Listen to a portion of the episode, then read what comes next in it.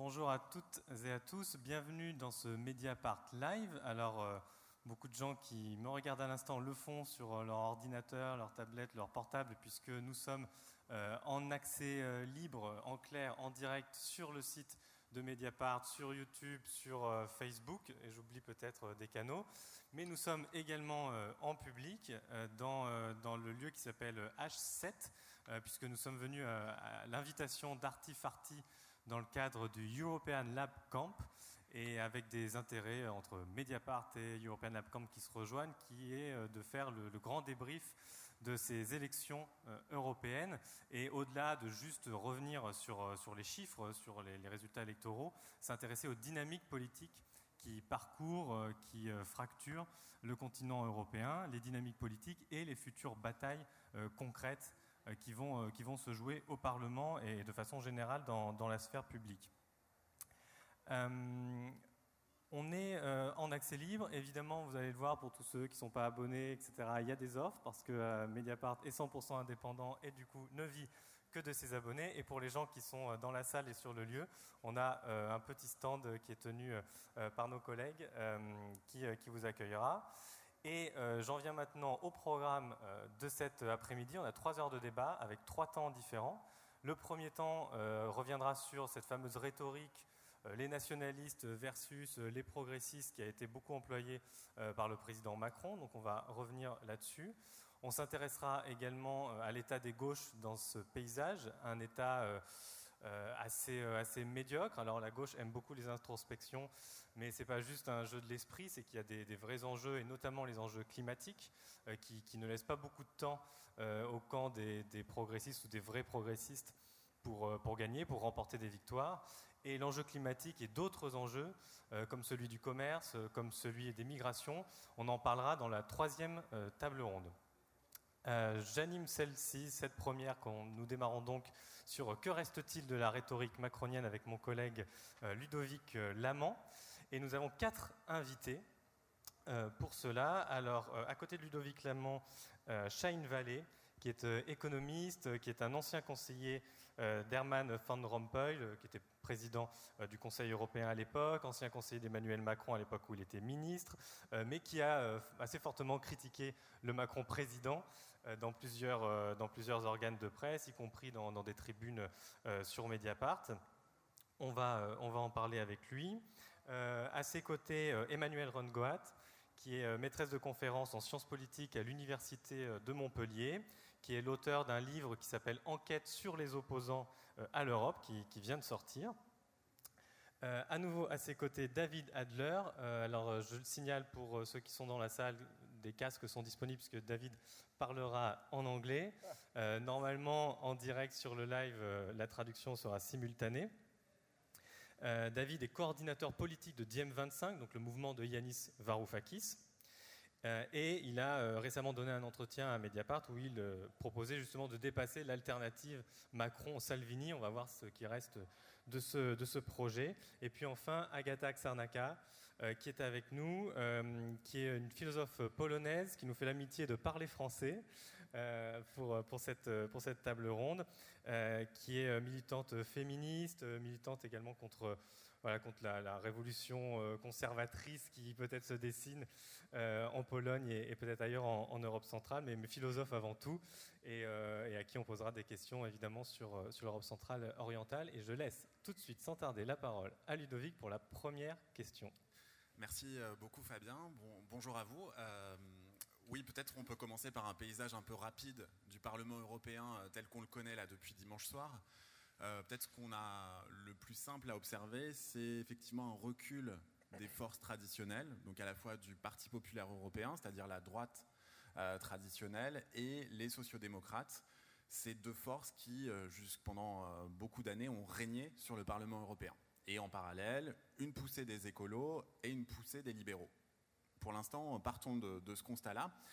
Euh, peut-être on va commencer avec vous, Shane Valley, euh, sur euh, un peu ce paysage. Et finalement, on a l'impression que on a beaucoup écrit, y compris à Mediapart, par exemple, que Emmanuel Macron était très isolé en Europe, qu'il avait ses premières, voilà, depuis son élection, que sa stratégie peinait, qu'il y avait peu de résultats concrets, qu'il se retrouvait très isolé à la veille des élections.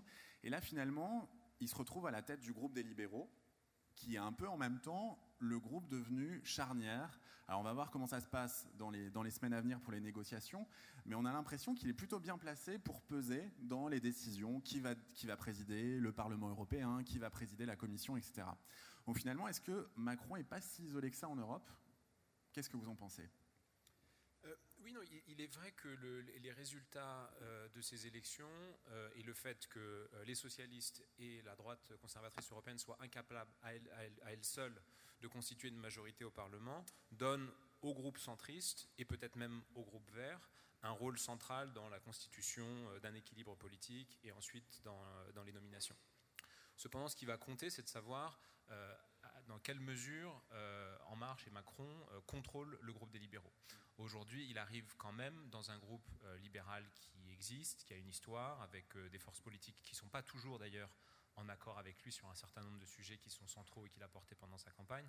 Pour citer quelques-uns, euh, le FDP allemand, par exemple, est très opposé à un certain nombre de propositions qu'Emmanuel Macron a portées sur la réforme de la zone euro, par exemple. Donc je pense qu'il faut réfléchir en plusieurs... là-dessus, sur le, FDP, pour, par exemple, ça c'est le parti qu'on avait beaucoup entendu pendant la crise grecque en Allemagne qui s'opposait euh, par exemple, a davantage de solidarité pour la Grèce et qui va être a priori un des alliés d'Emmanuel Macron maintenant à, Bruxelles et Strasbourg. Donc là, c'est vrai qu'il y a un écart dans les discours. Je, pense qu'on peut répondre à la question en deux étapes. Il y a dans quelle mesure euh, Emmanuel Macron et En Marche sera capable de prendre le contrôle ou d'influencer ce groupe des libéraux, dans quelle mesure ce groupe-là va être recomposé, et ensuite dans quelle mesure ce groupe euh, recomposé pèsera sur les orientations de la Commission?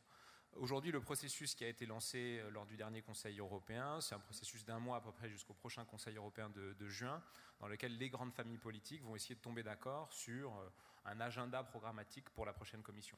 Et euh, là-dessus, bien sûr que Emmanuel Macron jouera un rôle, mais les Verts, qui, arrivent aujourd'hui au Parlement européen avec un groupe très fort, auront un, rôle essentiel. Et on ne peut pas complètement exclure la possibilité, arithmétiquement c'est possible aujourd'hui, que les Verts, les socialistes et la droite conservatrice forgent une coalition dont euh, En Marche et donc le groupe libéraux serait exclu.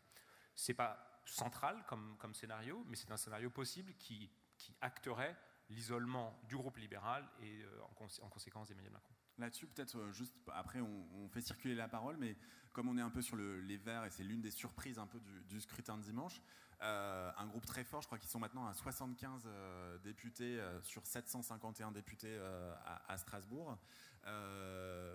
comment vous voyez un peu, c'est quoi la carte à jouer pour Jadot par exemple? Quelle est la stratégie possible pour essayer de bousculer un peu bah voilà, une assemblée qui a longtemps été sclérosée par des alliances entre les sociodémocrates et les conservateurs Est-ce qu'ils peuvent y arriver à 75 députés par exemple? Oui, aujourd'hui, les, Verts sont dans, une position euh, unique, non seulement à cause de leurs résultats, mais aussi parce que le thème environnemental et, climatique est, devenu central dans la, question, dans la question européenne. Donc je pense qu'ils peuvent jouer un rôle euh, essentiel dans la constitution d'une nouvelle coalition. Encore faut-il que les Verts aient un agenda précis et des exigences précises, puisque dans le mois qui vient, ce qui va être clé, c'est de définir quelles sont les grandes lignes rouges des uns et des autres pour forger cette coalition il n'est pas tout à fait évident que les Verts soient au clair sur quelles sont leurs lignes rouges et quels sont leurs objectifs. Quand on gratte un peu euh, derrière le vernis du projet d'un Green New Deal, on se rend compte que tous les Verts ont des projets un petit peu différents, parfois antagoniques, et qu'il n'y a pas en, réalité de, de, position très forte et arrêtée sur quel devrait être euh, l'agenda européen en matière environnementale et climatique. Alors, on va continuer le, tour de table. J'ai omis tout à l'heure de, faire une précision. Si jamais certains ont des questions, comme on est en live, ça va être trop compliqué de faire circuler des micros, prendre des questions, mais si jamais vous voulez les écrire et les confier à Amélie, euh, on, se, se, relaiera à cette place-là pour, euh, pour, récupérer des questions, et si on a le temps, on en sélectionnera une, ou deux pour, la fin du débat. Mais continuons le, tour euh, de parole. la prochaine question est pour Emmanuel Rungoat. Alors, vous avez publié, je le disais, un, livre sur l'Europe et ses opposants. Alors, il se trouve que dans le clip de Renaissance, donc la liste qui était portée par euh, Emmanuel Macron, euh, il nous dépeignait une Europe où il y avait euh, voilà, les progressistes, les pro-européens, et puis il y avait la peste brune qui s'abattait sur l'Europe. Au vu des résultats qu'il y a eu dimanche, dimanche dernier, comment est-ce que vous qualifiez la poussée qu'il y a eu des droites radicales, extrême droite? D'ailleurs, on, varie tout le temps dans les vocables. Il y a même des journalistes qui parlent des populistes en oubliant le mot droite pour désigner ces forces qui, sont tout à la droite du Parlement. Donc, comment vous remettez ça en, perspective? Alors, d'abord, deux mots sur le vocabulaire, parce que c'est vrai que c'est important, et moi, c'est une question que je me suis posée dans mon bouquin. Moi, je ne parle ni de populiste ni d'eurosceptique pour euh, justement faire ressortir cette idée qu'il y a des oppositions qui sont très différentes à l'Europe et euh, à mon avis, c'est deux termes qui jettent plus d'ombre que de lumière parce qu'ils tendent à invisibiliser les idéologies qu'il y a derrière les discours populistes et eurosceptiques et qui tendent à rapprocher les extrêmes. C'est des mots euh, de, la lutte politique, c'est des stigmates. Donc, j'essaye de distinguer. Et, effectivement, si on distingue les oppositions, on, voit clairement que au scrutin de dimanche, c'est bien les oppositions de droite, d'extrême droite ou de droite radicale qui se sont, qui se sont imposées. Et c'est lié au cadrage, à mon avis, un vrai succès du cadrage, de la stratégie politique discursive, de la rhétorique progressiste contre nationaliste qui a été mise en place, euh, au sens où ça a permis, ça a été beaucoup repris aussi comme cadrage médiatique, donc ça a été assez dominant euh, dans, plusieurs campagnes et notamment en France, et ça a permis d'invisibiliser euh, plusieurs critiques de l'Europe et notamment les critiques de gauche. à mon avis, ce qu'on a vu dimanche là, c'est que l'élection européenne, elle contribue à redistribuer les cartes et à mettre fin dans un certain nombre de pays à la bipolarisation, et donc on a une montée de différentes forces, les Verts et en partie euh, dans, pas mal de pays euh, les droites radicales. Oui, parce qu'on dit souvent que les européennes, c'est un scrutin aussi, surtout dans les pays qui ne connaissent pas la proportionnelle comme nous, c'est plus facile d'exprimer euh, des votes un peu différents des élections nationales habituelles. Oui, on a tendance à considérer que c'est un scrutin qui, fait, qui, qui, est favorable aux outsiders, aux challengers, et c'est en cela que c'est quand même un scrutin qui même, il y a un petit paradoxe, même si c'est une élection secondaire euh, à laquelle on s'intéresse moins, où il y a plus d'abstention, c'est quand même une élection qui a, un impact assez fort en fait sur les vies politiques nationales, parce que ça contribue à la recomposition de l'offre politique de la gauche et de la droite. Et donc, euh, cette recomposition-là, les questions que vient poser la thématique européenne, à mon avis, elles sont de trois ordres. Elles viennent recomposer les clivages politiques sur la question du rapport à la nation, nationalisme contre supranationalisme, sur la question des valeurs et de l'identité qu'on porte. Et on a entendu beaucoup moins de discours hein, sur qu'est-ce que c'est les valeurs de l'Europe, sur quoi on peut se mettre d'accord, notamment à l'échelle sociétale. Ça, ça a été assez éclipsé. Et dernier thème, à mon avis, clivant que euh, cette rhétorique a éclipsé, c'est le thème du rapport au système euh, libéral. Qui, pour le coup, euh, quand on est progressiste contre nationaliste, on ne parle pas de quel système économique on veut. Agatha, je me, tourne, tourne vers vous. on, dans, cette fameuse rhétorique macronienne qui, qui, nous sert hein, pour introduire euh, ce plateau. Il a été souvent question, pas seulement des nationalistes, mais aussi des illibéraux. On parle des démocraties illibérales, et notamment les, États, euh, les gouvernements, en tout cas hongrois et polonais, sont souvent désignés comme illibéraux. Et, euh, donc Macron et d'autres se sont posés comme vraiment les, vrais adversaires. il se trouve que, je ne sais pas si vous êtes d'accord pour reprendre ce terme qui est quand même assez problématique, illibéral, mais en tout cas, ces gouvernements qu'on peut au moins dire conservateurs, très conservateurs, ont remporté quand même des gros succès que ce soit en Hongrie, euh, en Pologne. Euh, comment vous, bah déjà, comment vous le vivez, comment vous l'interprétez et comment vous expliquez cette, enfin, la solidité de ce socle électoral euh, Je crois que pour, pour Victor Orban, son parti fait plus de 50% des voix. C'est vraiment une majorité de l'électorat qui s'est déplacé. Euh, merci de euh, m'inviter. Je suis honorée d'être ici, euh, d'être avec vous. je vais essayer d'expliquer aussi clair que possible avec mon français ce qui se passe en Pologne et aussi en Hongrie et autres pays de l'Europe de l'Est. Donc, je dirais que qu'il se forme un axe, un axe ou une axe, un axe nouveau qui remplace l'axe droite-gauche. Euh, qui est en fait euh, l'axe macroniste ou libéral, euh, la fin macroniste libéral à l'un côté et à l'autre c'est la, la, fin illibérale, populiste, anti-européenne aussi parce que l'Europe en tant que construction est très très très libérale. Donc la critique de l'Europe en fait veut dire que euh, c'est cet ordre libéral identifié avec euh, méritocratie, ce qui est très très euh, important que euh, les gens qui savent plus, qui sont bien éduqués, qui sont bien placés pour, je ne sais pas, obtenir des postes importants, décidantes, sont doués au succès et les autres sont rejetés, sont, mis, sont écartés, mis en marge. donc, une des qualités de ce tour de libéral. plus, puis, c'est, je pense, voilà, une grande polarisation entre les villes et la province. Euh, puis c'est euh, aussi la question euh, d'accès au processus de, de, prendre la décision, au processus politique. Parce que, parce que l'ordre libéral utilise beaucoup de ces mesures de consultation, de discussion, le débat, mais c'est toujours la question très méritocratique. Donc, euh, il n'y a pas d'accès pour les gens euh, normaux, on peut dire. Euh, pas d'accès dans les processus politiques. et pour ça, je pense, ces formes, sont, ces peuples créatifs, je viens de trouver ce livre dans la librairie à côté, mais je pense que la notion est assez pertinente. Donc, euh, ce n'est pas vraiment la démocratie non plus, mais les décisions prises par les gouvernements illibéraux, par exemple Orban, Kaczynski ou euh, je ne sais pas qui, euh, sont plutôt favorables aux gens normaux, à la province. C'est vraiment visible en Pologne que la province a bien gagné par ces, ces gouvernements. Euh, alors on termine le, tour de table, le premier tour de table avec vous, euh, David, pour avoir un peu vos sensibilités là après, sur ce premier tour, toujours sur ce, le scrutin de, dimanche, il n'y a pas de deuxième tour. Euh, David Adler, vous êtes coordinateur politique de Diem. Alors c'est un mouvement assez particulier, je ne sais pas si tout le monde le connaît ici, mais donc qui est incarné par Yanis Varoufakis, l'ancien ministre des Finances de la Grèce et qui a fait un pari comme ça de se constituer, de se construire et de miser sur de la politique transnationale.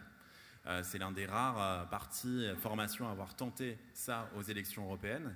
Et le moins qu'on puisse dire, c'est que le résultat n'a peut-être pas été à la hauteur de vos ambitions, puisque je. Alors, on va en parler, hein, mais y compris Yanis Varoufakis, qui s'est présenté, qui a fait le choix de se présenter en Allemagne, n'a pas été élu. Euh, et je crois qu'il n'y a pas, alors sauf, euh, donc il n'y a pas en Grèce, il n'y a pas d'eurodéputés qui vont représenter Diem euh, pendant ce mandat. comment vous lisez cet échec? Et quelles leçons vous tirez sur la nature et la politique européenne Et c'est là qu'on va basculer en anglais pour ceux qui. So first of all, I want to apologize to all of you in the audience for having to suffer through my English. But um, yeah, so Sunday, I'm still wrapping my mind around what exactly happened on Sunday.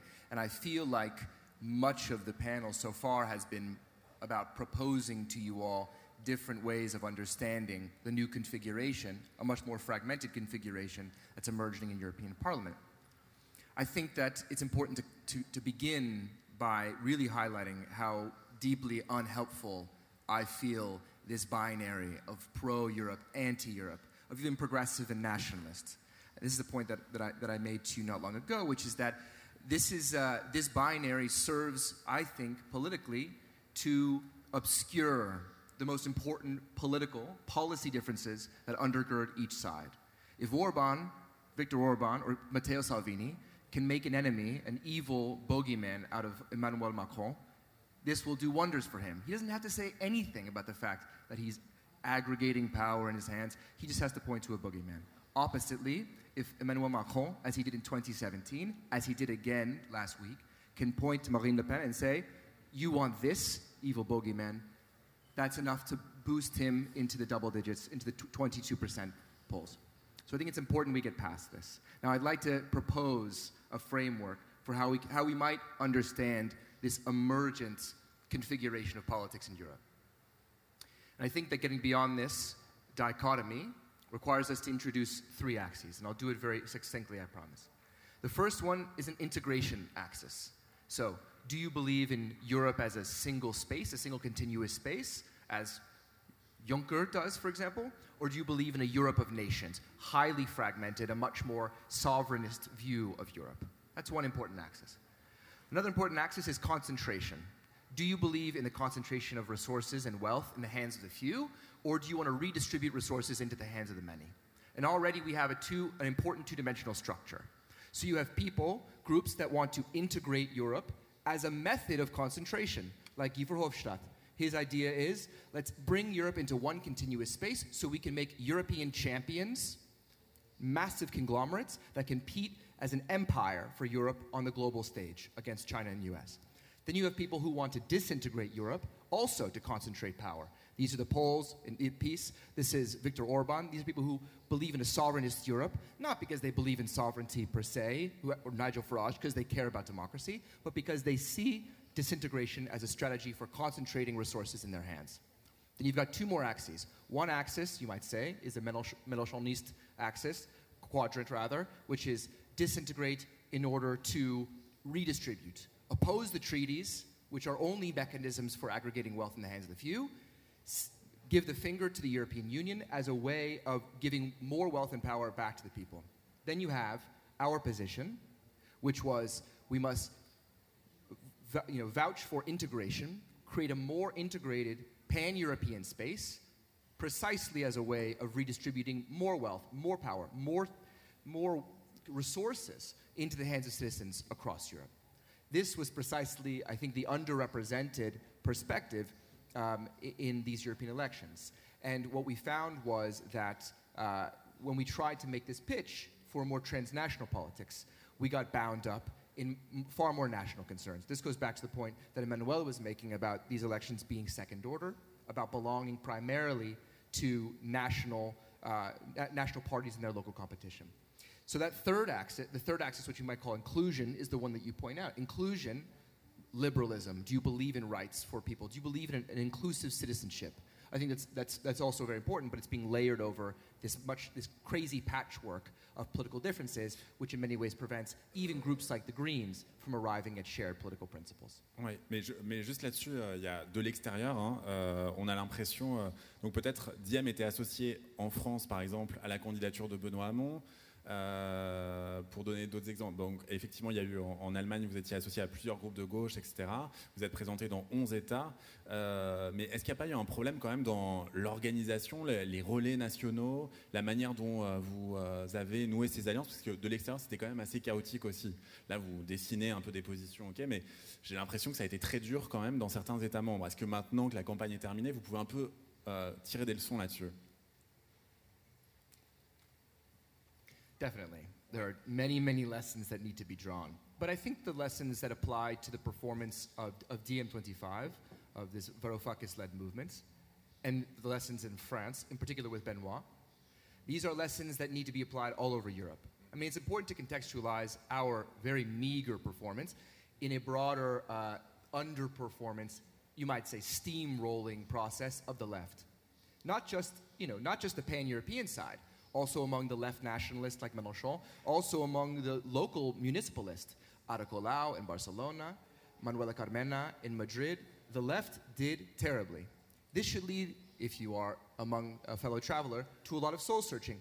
What happened? Now, part of it, I think that this narrative of pro EU, anti EU really won out. Voters were basically told, like they were in 2017 in France. You either side with the populists or you side with the pro Europeanists, and there's very little room in between. But I think that the one lesson I would take, the one lesson we can learn, is that the left is being crushed by fragmentation. Mm-hmm. I mean, look at the French. We had PCF, we had um, the Socialiste, and we had Génération, basically running on the exact same political program. Voters were like, what is the difference between you guys? One got three and a half, one got three and a half, one got six and a half. They could have had per- performed in the double digits easily. So the left is going to have to try to find a way to speak with one clear, loud voice. We hope that's a transnational pan European voice. That's not just German or French or Greek. But this is really the challenge we face now that we failed to do. Euh, Shane peut-être là-dessus, sur euh, quand même l'échec d'un parti transnational fragmentation des gauches, difficulté à construire des, campagnes qui dépassent pas les, dimensions nationales. Est-ce que déjà vous êtes d'accord sur le constat et peut-être vous avez d'autres explications un peu à pourquoi des campagnes comme ça n'ont pas prise et, que, les vainqueurs ont plutôt mené des politiques nationales, des campagnes nationales? Je, partage le, constat de, David. Il y a un grand paradoxe à observer qu'on a un échec relatif euh, de ces listes euh, transnationales et en même temps, on a une participation record à ces élections euh, européennes.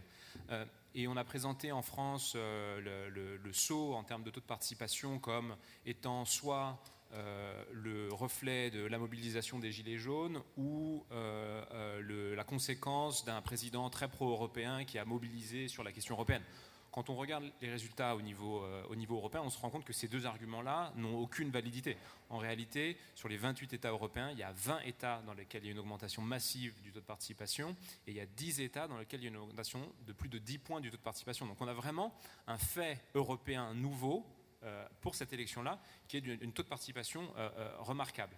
Et donc ça, on pourrait penser naturellement que ça valide l'idée de thèmes transnationaux, d'une identité, peut-être de l'émergence d'un démos, et ça devrait aller dans le sens de partis comme Diem ou comme Volt, Europa, de, de petits partis qui ont essayé de jouer la carte transnationale, et pourtant ça ne s'est pas fait.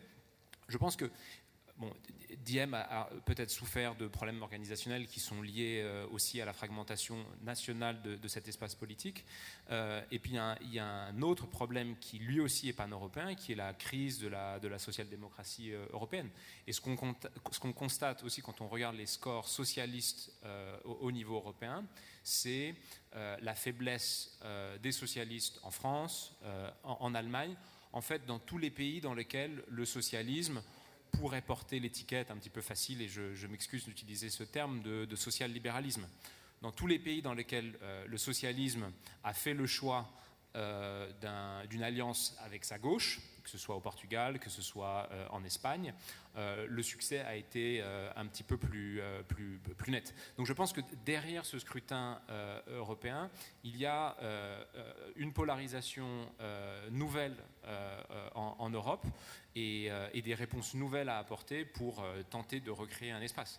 Et aujourd'hui, en France peut-être plus qu'ailleurs, euh, cette question-là reste, reste entièrement ouverte. Oui, alors restez avec nous hein, pour le débat sur les gauches qu'on animera avec Amélie justement. une question pour, pour toi Emmanuel, tu veux peut-être réagir à ce qui a été dit, mais alors en, quelques mots et puis... Ben, en quelques mots, ce score des gauches, moi j'ajouterais juste, je suis assez d'accord avec ce qui a été dit, quelques éléments peut-être explicatifs aussi. Euh, ça reste une élection qui est, hyper marquée par les contextes nationaux. Et effectivement, on voit que euh, les gauches radicales et les social-démocraties font pas les mêmes scores.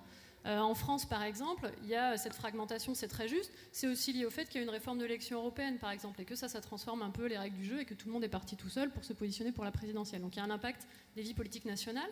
Il y a un autre impact, à mon avis, quand même, qui fonctionne pas que aux élections européennes, qui est qu'il y a une couverture médiatique qui est plus forte des extrêmes droites radicales ou des droites radicales que des gauches radicales. Ensuite, il y a eu aussi une campagne très efficace des droites radicales par rapport à la gauche, où ils ont fait des coups médiatiques en se montrant très européens, en s'invitant, etc., ce que les gauches ont moins réussi à faire. Réunion à Milan avec Salvini, Marine Le Pen, etc. Ils ont vraiment fait un coup médiatique parce qu'ils ne sont pas unis sur leur idéologie, mais ils ont donné à voir leur unité. Donc voilà, on gagne en légitimité, en notoriété, etc. Euh, là-dessus, par exemple, si je peux me permettre, c'est vrai que nous, par exemple, la Mediapart, c'est quelque chose qu'on a beaucoup couvert aussi, en expliquant avec ma collègue Amélie Poinzeau qu'il y avait des différences et que les stratégies étaient différentes, mais de fait, on a fait une couverture aussi très centrée sur ces droites-là et peut-être moins euh, d'enquête sur les gauches. Euh, Alors, sans, sans singulariser Mediapart parce que je suis là, mais Mediapart fait quand même plus ce traitement des gauches radicales. mais, justement, quand on veut s'informer sur ce qu'est l'état des gauches radicales en Europe et des unions, il y avait Mediapart, il y avait quelques médias nationaux, mais c'était quand même assez compliqué à suivre dans la campagne. Il fallait être très très surpolitisé pour s'y intéresser. Quoi. Et un autre élément quand même, euh, après je, te laisse aller à ta question, euh, quand les gauches radicales sont fortes sur la thématique européenne, alors non, pardon, deux choses. Elles ont du mal parce que c'est difficile de tenir un discours de gauche sur l'Europe aujourd'hui. C'est difficile de tenir un discours de qu'est-ce que ce serait une autre Europe de gauche. Et on se pose la question de savoir si on peut vraiment porter le projet d'une Europe euh, non libéral, moins libéral, etc. C'est ça, j'interviens parce que c'était ça ma question. Euh, justement, c'est que dans, ton intervention, votre, on est censé se voyer, dans, dans votre intervention du, euh, du, pour démarrer ce plateau et dans votre livre sur les opposants à l'Europe, vous prenez bien soin d'expliquer que les oppositions sont diverses, qu'elles peuvent être de droite, de gauche, de différentes idéologies. Sauf qu'on a l'impression que dès qu'on passe euh, l'épreuve électorale, en fait, ce sont les résistances et les oppositions à l'Europe qui sont connectées à la xénophobie, euh, à l'autoritarisme qui marche le mieux, entre guillemets, sur le marché électoral, que des résistances ou des oppositions à l'Europe qui, elles, vont être dans, un sens euh, écologiste et, encore plus socialiste. Oui, alors c'est vrai, mais pour euh, mettre un petit bémol à ça, Là aussi, euh, les contextes nationaux sont quand même forts et tous les pays n'ont pas la même histoire de gauche radicale, plus ou moins forte. Euh, il, y a, les questions de sortie du communisme. Les nouveaux partis de gauche radicale ont commencé à naître quand même assez récemment, sur les dernières décennies. Hein. Je, parle de la France Insoumise, Podemos, Die Linke, etc. Ils sont euh, tout jeunes alors que le Front National a 40 ans. Oui, c'est ça. Enfin, là, on voit que les partis des années 90, finalement, les droites radicales et puis les Verts, ils montent maintenant. Ça ne veut pas dire qu'il y a une fatalité et que la gauche radicale montera, mais bon, ça peut prendre du temps. Euh, le dernier mot que je voulais dire, mais qui répond à ta question aussi, enfin à votre question, euh, c'est que quand il y a eu des moments quand même où le discours antilibéral ou pour une autre Europe, en tout cas la critique de l'Europe de gauche était plus fort, et c'est des moments où on avait des mouvements sociaux qui portaient ces partis-là. Et notamment au début des années 2000, on avait le mouvement altermondialiste européen qui contribuait aussi à ce que les partis de gauche, y compris la social-démocratie française par exemple, soient tirés vers ce discours-là. C'est ce, qui a contribué en France à amener 2005, c'est-à-dire le rejet du référendum du traité constitutionnel européen. Donc c'est une manière de dire les gauches, elles sont aussi faibles pour tout ce qu'on a dit, mais parce qu'il n'y a pas de mouvement social européen qui a du mal à se construire. Ouais, alors une question euh, du coup pour, euh, pour vous, euh, Agatha, je vous en prie, parce que justement dans, le paysage que vous nous avez décrit en Europe centrale, en particulier en, Hongrie, en Pologne, on, voit bien la, difficulté d'échapper à, cette, à cette mâchoire entre les, les, les, ultra-conservateurs et puis les, pro-européens qui collent à la caricature euh, libérale euh, de, l'Europe et qui du coup vraiment donne, raison aux arguments euh, des ultra-conservateurs. Peut-être éclairer le, public français, francophone qui, nous écoute sur la difficulté de ces gauches-là. Il me semble qu'en Pologne, on a beaucoup parlé d'un certain parti qui s'appelle Wiosna, Wiosna pardon, avec Biedron, qui a fait, c'était censé être un peu la, la, nouvelle figure, qui a fait à peine 6%. donc, essayez de nous éclairer un peu là-dessus, peut-être. Voilà, je suis aussi euh, très engagée auprès de, la gauche euh, polonaise, donc euh, voilà, c'est mon sujet. donc, comprenez-moi bien, le gouvernement polonais, il est vraiment mauvais. C'est pas un bon gouvernement. Mais il y a aussi des bonnes raisons de vouloir les changements. il y avait de bonnes, bonnes raisons. Il y en a toujours euh, beaucoup de choses à faire et beaucoup de complaints. Euh, et euh, on a aussi maintenant en Pologne la société civique, la société civile est tellement effervescente, tellement intense que les rêves d'établir à partir de cette société, de ces mouvements sociaux, de, voilà, des féministes, des pro-démocrates qui dénoncent euh, les problèmes avec euh, la, réforme euh, de la justice. très mal conçue, ou bien les grèves des, enseignants, les grèves des, voilà, du secteur public, des, santé, des, travailleurs de santé. voilà, il y a toujours, voilà, ça, pousse à construire quelque chose de neuf. Mais euh, euh, ce qui se passe en Pologne, c'est que, euh, en fait, il y a Pologne est un pays vraiment grand, presque aussi grand que la France, et on a besoin de beaucoup d'argent justement pour commencer à établir une structure nationale. Donc, seuls ceux qui ont accès à cet argent peuvent commencer quelque chose. Et euh, Robert Biedroń n'est pas vraiment un personnage euh, de nulle part. Il était, euh, était membre du Parlement, député. il a été élu il y a en, 2000, en 2011, oui, pour un terme. il est très bien connecté auprès des NGO, ONG, excusez-moi, ONG, des organisations civiles, civiques. Euh, il est aussi euh, bien connu de ses activités euh, pour la minorité homosexuelle en Pologne. Donc il n'est pas de nulle part, il n'a pas tellement neuf, et, mais ça signifie aussi qu'il a déjà commis des erreurs. Donc le public est assez sceptique. Euh, d'où 6% euh, vous me disiez tout, vous me disiez tout à l'heure, des fois en France, il est un peu dépeint comme la nouvelle gauche polonaise, mais vous me disiez, euh, en fait, il est un peu macroniste quand même. Quoi. il a commencé son projet à l'instar de Macron. la République en marche a été très bien médiatisée il y a un an. C'était juste après la victoire de Macron ici en France. Donc pour Robert, que je connais personnellement depuis euh, plus que des cadres.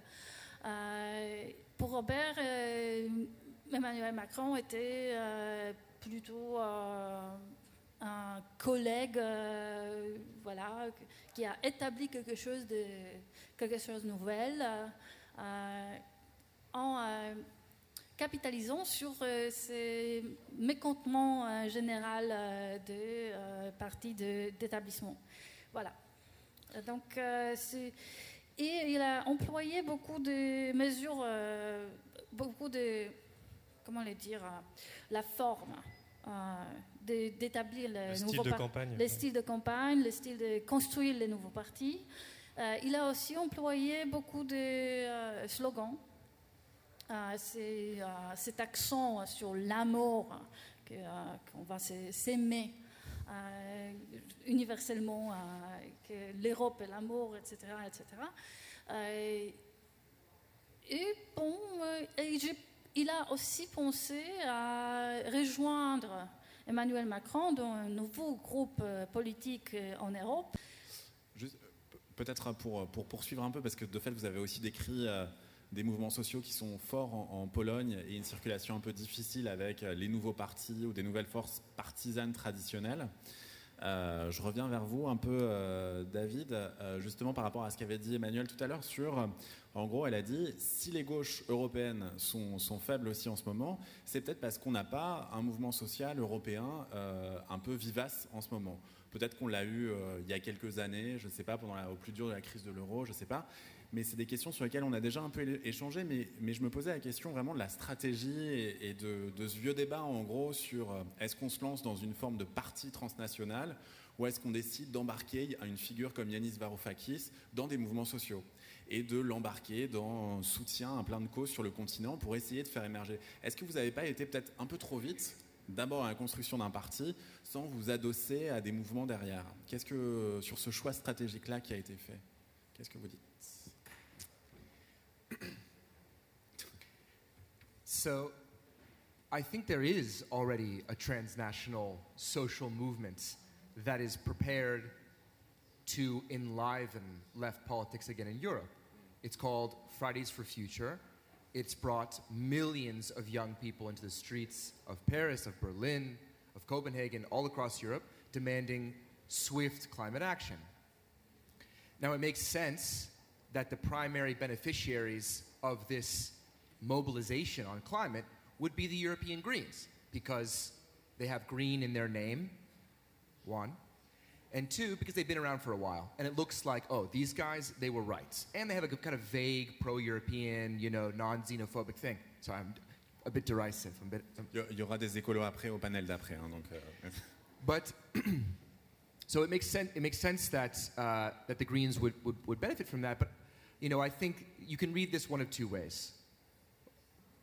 One way is you can read that as a failure of the left to ground the climate question in the, in the class one, in the social justice one. The left has been very slow, in part because they're very afraid of alienating working class communities who work in fuel based industries and other kinds of jobs, and because of Gilets jaunes style anxieties. They've been very slow to grab the climate question and reclaim it as belonging to the left, as being a progressive issue, as opposed to just a kind of frou frou uh, ecological notion. Um, you know, but you can also see that as being a real victory by the Greens. They were able to dig in and provide a lot of, of, of enthusiasm that way. Now, what's clear is that now the onus is on them. They have a clear mandate to deliver on a climate agenda. I mean, and they have an obligation to make good on this promise. And I think the fear that I have on the left is that if the, if the European Greens, when they do arrive at an agenda, are not able to enlarge their climate coalition, bring along workers, bring along unions, they risk losing, creating a rift between the young people mobilizing in the streets and those same trade unions. And then you'll end up with, with two very different climate politics. You'll end up with the climate politics of the young and the urban and the educated, and they'll vote green.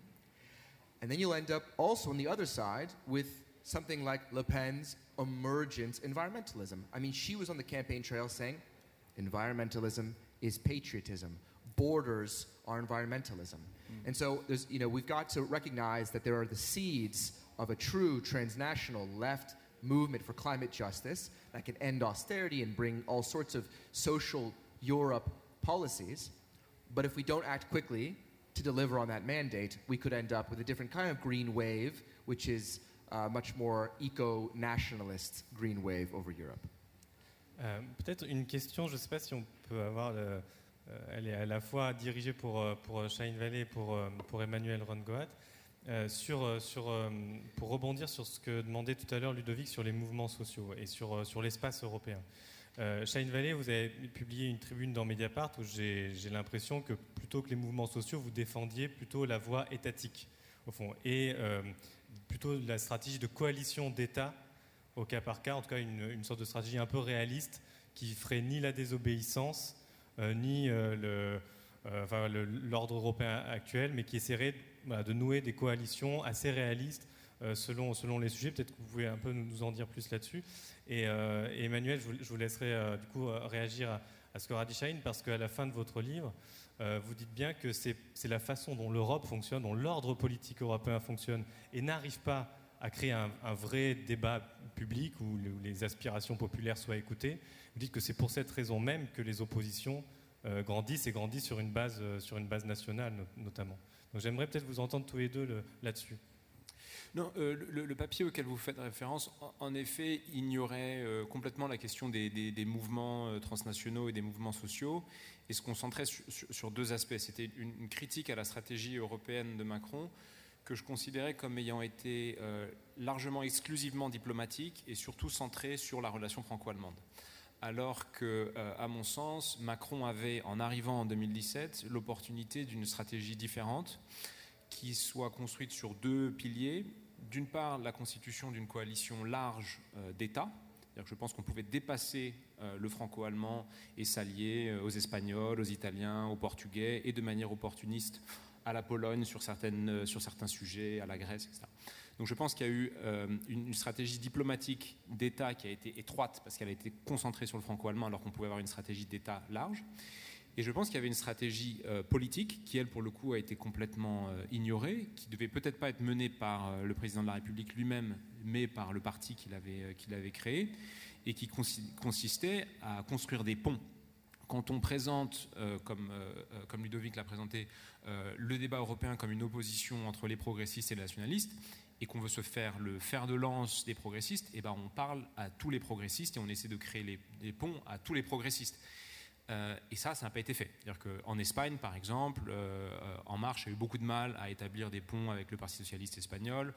Euh, il y plutôt fait avec Ciudadanos, hein, ça leur a été reproché vu les alliances de, de Ciudadanos. Hein. Exactement. Et, donc du coup, moi, ce que, ce que je, défendais, euh, c'était une, stratégie qui soit euh, beaucoup plus large dans la création de ponts et qui aurait permis aujourd'hui, pour revenir au, débat qu'on a eu sur les coalitions aujourd'hui possibles au Parlement européen, de mettre En Marche Emmanuel Macron au centre d'une coalition qui irait de, des libéraux euh, jusqu'à l'extrême gauche euh, pro-européenne.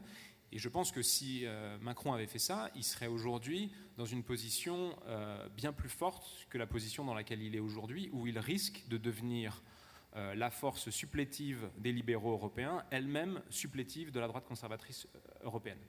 Et donc moi, ce que je, décrivais un peu dans ce papier, c'était un, jeu d'équilibriste difficile, mais qui me semblait possible, c'est-à-dire de mener une politique en Europe et de créer des ponts en Europe pour avoir une politique plutôt à gauche et écologiste, tout en, et c'est peut-être ça le jeu d'équilibriste difficile à réussir, euh, tout en menant une politique en France, et on y reviendra peut-être, qui est plutôt une politique de droite. Et ça, moi, je pense que cette triangulation-là, de pouvoir être relativement à droite en France et relativement à gauche en Europe, était possible et lui permettait, à mon avis, d'avoir beaucoup plus d'espace européen qu'il a aujourd'hui. Non, juste peut-être pour euh, voilà, bousculer un peu là-dessus, il y a quand même eu en fin de campagne la dernière semaine, euh, alors des messages de soutien qui sont venus du Portugal, de l'Espagne.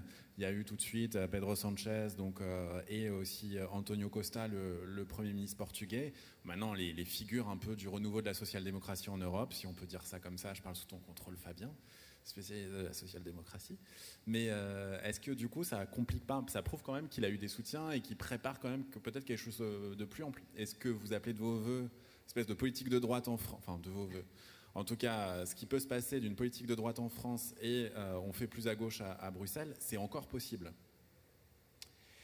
Euh, on, on, on, le, alors déjà, je l'appelle pas de, de, de mes voeux pour ce qui est de la politique de droite en France. Euh, euh, pour ce qui est de, de l'équilibre à gauche en Europe, je crois qu'il est encore possible. Je pense qu'il était euh, très largement possible il y a deux ans. Je pense qu'il est beaucoup plus com com compliqué aujourd'hui.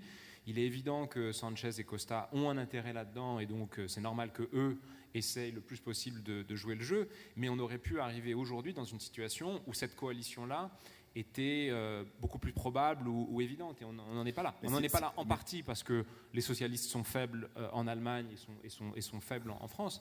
Mais ces liens-là qui euh, se créent, qu'il que y ait une rencontre à l'Elysée le dimanche soir entre, entre le président de la République et, et Sanchez, c'est très tard comme, ouais. comme, comme, processus. Mais je, je, vous passe la parole juste après. Mais, mais du coup, si concrètement, par exemple, sur le papier une option sociodémocrate, libéraux, verts, ça c'est possible.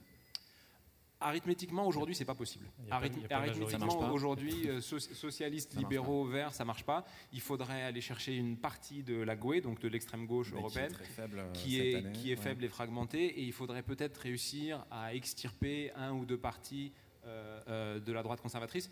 Il y, a un, il y, a un, enjeu essentiel pour cette majorité, c'est l'enjeu polonais. C'est-à-dire que pour que cette euh, coalition-là puisse marcher, il faudrait que la plateforme civique, qui est aujourd'hui euh, dans les rangs du PPE, euh, quitte le PPE. Et si on avait un basculement en Pologne, on aurait alors euh, une majorité possible, ric-rac, mais possible. Elle rigole. Vous rigolez. Agatha, allez-y, prenez. Bon, c'est assez compliqué. Euh, on a fait euh, maintenant en Pologne euh, une telle coalition européenne euh, qui a été faite par des partis déjà établis, euh, c'est-à-dire euh, plateforme civique, euh, les, la, les, partis populaires PSL pour les agriculteurs. mais aussi les libéraux de Nowoczesna et les, les démocrates sociaux de SLD. Et je pense que tout le monde cherche une sorte de l'ordre établi dans l'Europe. Donc euh, l'espérance d'extirper euh, la plateforme civique de, euh, du sein de EPP, euh, ça ne marche pas vraiment. Même en plus, Bierdrogne, qui, peut, qui a hésité entre AD et, et, et SND. Donc entre, a, les, entre les libéraux et les sociodémocrates euh, ouais, ce sont des, ouais, ce sont des groupes euh, politiques euh, au sein du Parlement européen. Euh, donc, entre les libéraux et les sociodémocrates, le, il a finalement décidé de rejoindre les socialistes et démocrates, ce qui aussi, a aussi frappé les projets de Macron de renforcer les, les, les groupes libéraux. Euh, Emmanuel, je, reviens du coup à ma question parce que là on, on parle d'intergouvernemental, on a parlé des mouvements sociaux qui ont parfois de la peine, en, tout cas qui sont très difficiles à, coordonner entre plusieurs pays, les temporalités politiques et sociales ne sont pas les mêmes. Donc comment dans l'espace européen on peut faire surgir euh, la, voie populaire Est-ce que c'est possible? Est-ce que, si c'est pas possible alors bah, est-ce qu'il faut tout simplement inventer des, des nouvelles stratégies? Alors, euh, en cinq minutes. Oui, c'est ça. Bien malin qui pourrait répondre à ça. Euh, moi, je vais rester prudente, mais ce qu'on peut dire, c'est expliquer peut-être pourquoi on en est là. Et il y a un vrai paradoxe des élections européennes qui est que les élections européennes, elles produisent de la controverse et du débat sur les thématiques qui ont été évoquées euh, nationalisme, supranationalisme, euh, climat, système économique, identité collective qu'on met en avant. Est-ce qu'on veut un modèle solidaire, un modèle où on défend une, une identité culturelle? Mais ces débats-là et ces controverses, elles se développent à l'échelle nationale et elles permettent à des partis de se développer, mais surtout à l'échelle nationale. Euh, on, a, un paradoxe qui est lié euh, au fait que euh, c'est aussi la construction, la manière dont fonctionne le système institutionnel européen en fait qui produit ça. C'est-à-dire que pourquoi les partis euh, ils sont fragmentés, ils s'allient moins à gauche? Bah, Parce qu'il y a moins de pouvoir, c'est moins intéressant en fait tout simplement d'aller chercher du pouvoir au Parlement européen qu'à l'échelle nationale. C'est pour ça que les élections aussi sont transformées en élections euh, de, euh, en primaire pour une présidentielle future nationale, etc. Donc pour aller plus loin ou peut-être plus largement, le système européen institutionnel, il s'est construit en mettant de côté les partis, l'idéologie, l'élection comme mode de légitimation de la décision. La légitimation de la décision politique, elle repose sur l'expertise, et sur l'expertise, elle est euh, sur l'intergouvernementalisme, hein, mais sur l'expertise des hauts fonctionnaires des groupes d'intérêt. Et en, faisant ça, le Parlement, il a longtemps été très écarté, il a gagné en pouvoir, mais qu'est-ce qu'elle faisait, euh, qu'est-ce faisait à l'Europe? Elle disait, on va faire des politiques publiques meilleures, plus, efficaces, etc., en se reposant sur les groupes d'intérêt et les hauts fonctionnaires. Donc on met de côté un type d'action collective qui est les mouvements sociaux, les mouvements protestataires. Et les mouvements protestataires, ils vont pas à Bruxelles quand ils font des manifs. Vous l'avez dit tout à l'heure, ils vont à Berlin, euh, à Rome, à Paris et on met de côté aussi les partis politiques. Et donc, qu'est-ce que ça produit? Ça produit évidemment qu'on a les mouvements sociaux, les partis politiques, c'est traditionnellement les acteurs de l'action collective qui portent les intérêts des plus défavorisés.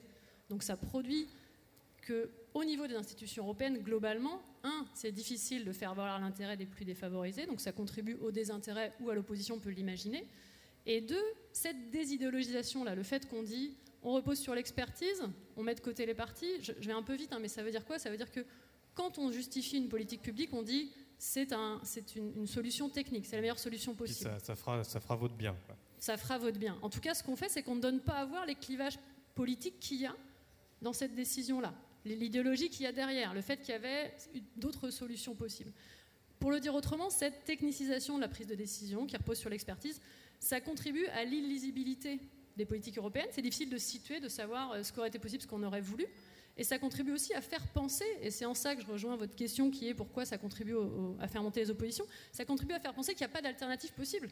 C'est un peu le there is no alternative. Ça contribue à, véhiculer ce discours-là. Parce que c'est un peu vrai. Parce que c'est peut-être un peu vrai, ça ne veut pas dire que c'est une fatalité, à mon avis y a sûrement des réformes possibles. Je passe la parole à mes camarades. Là-dessus, ouais, Alors, je, signale, c'est la dernière question de Ludovic, parce qu'on fait signe, on arrive à vraiment à la fin de cette table ronde, donc il faut une prise de parole courte pour qu'on respecte nos horaires. Absolument. Non, mais du coup, peut-être euh, chacun euh, peut, peut, réagir à ce qui a été dit, parce que c'est quand même une des clés aussi de comment on fait de la politique à Bruxelles et derrière l'expertise. Et alors, pour le coup, Shane Vallée, vous avez été conseiller économique aussi du président du Conseil européen, donc c'est intéressant d'avoir votre regard sur comment on politise et comment on donne des enjeux clairs alors qu'on est euh, embarqué dans toute une technicité sur les questions de la zone euro dans votre cas, et euh, David Adler, et aussi euh, du côté de la, comment, voilà, depuis la Pologne, est-ce que c'est aussi une difficulté de comprendre ces questions-là? Je vous laisse chacun votre tour un peu réagir. très rapidement, s'il vous plaît. I'll just make a very, very short comment, which is that isn't it amazing that in an election that was ostensibly about being pro European and anti European, no one said anything about Europe?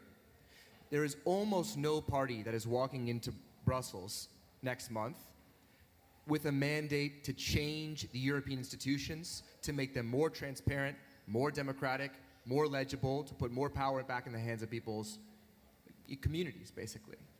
So I just, it's an amazing thing that we're led to believe that there's tremendous agonism between these two, these two poles of the political spectrum, and yet it's very tough to see, not because, you know, how we end up with the transformation of the actual institutions that are governing us. And it's hard then to believe, at least from where I'm sitting, that this wasn't just a ruse to get us to vote with uh, either our fear or our anger in a way to obscure really fundamental questions about what is the future of the European Parliament? I mean, right now we're in a moment where the Spitzenkandidat process, which was, I would say, one of the more important democratic innovations by which the European Parliament through their representative votes, was able to elect then the president of the European Commission. Now Macron and Merkel, they're backtracking on that. They're saying, ah, I'm not sure I want that. I'm not sure I want a Dane at the head of the European Commission. So there's just no democratic conversation that's happening now about what the future of these institutions are. Okay, yeah, this is our, our, our failure as well as DiEM25, but I find it just tremendously depressing to sit here and think this was a vociferously fought campaign. We had many voices, it was deeply fragmented, and almost none of them are actually talking about the future of Europe. Deux mots de conclusion. Un sur la politique nationale. Euh, on a beaucoup débattu de est-ce que euh, Macron avait gagné ou, perdu l'élection. Euh, j'ai adressé des critiques à sa politique européenne. Je pense que mon analyse de la situation domestique, c'est qu'il sort comme le grand vainqueur de cette élection européenne. Euh, il a réussi quelque chose de formidable en deux ans, c'est de changer 30% de son électorat et de remplacer chaque voteur de gauche perdu par un voteur de droite. et ça, c'est assez remarquable. Euh, et il nous met aujourd'hui face à une gauche euh, complètement euh, fragmentée, morcelée, avec le pari pour 2022 qu'elle sera incapable de se reconstituer. Et donc ça, je trouve que le, coup politique, de manière un petit peu machiavélique, est, relativement génial. Sur la, politique européenne, je, partage le, mot de conclusion de, David. on, a une situation dramatique qui est que tout le monde a conscience d'une crise démocratique profonde, et qu'en réalité, personne n'arrive au Parlement européen avec un véritable mandat pour discuter de cette question démocratique. Et on le voit dès les premiers jours de ce Parlement européen autour de cette question de l'élection du président de la Commission. Là-dessus, euh, le président Macron a annoncé quelque chose dans sa lettre Renaissance qu'il a adressée à, euh, tous les Européens sur l'idée d'une convention euh, qui devrait avoir lieu d'ici à la fin de l'année, ce qui me paraît très tôt, mais une convention qui pourrait être l'occasion de remettre le débat et la question démocratique sur, le métier. Je pense qu'il ne faut pas que le Parlement européen perde cette, opportunité. Vu l'échec du débat européen dans cette élection d'avoir amené le sujet démocratique, le dernier espoir qui nous reste sera peut-être cette, cette, convention éventuelle. Agatha, pour un, dernier mot de conclusion. Un dernier mot de conclusion, merci. Hein. Euh, donc euh, j'espère que les mouvements sociaux vont euh, inventer une voie de sortie de, cette crise, de cette crise de démocratie, aussi au niveau européen et au niveau national. je pense que c'est justement ce qui se passe en Pologne, parce que la scène politique est vraiment changé a vraiment changé et est en train de se restructuriser maintenant. Et peut-être finalement on va euh, descendre ou on va abandonner ce nouveau axe, euh, neuf, euh, nouvel axe de euh, illibéralisme, libéralisme, parce que ça c'est un véritable trappe, comment dire Piège, un piège. Voilà. Merci. Merci beaucoup. Merci. Alors, c'est la fin de cette première table ronde. On va euh, vous laisser euh, rejoindre euh, le public. On vous remercie vraiment.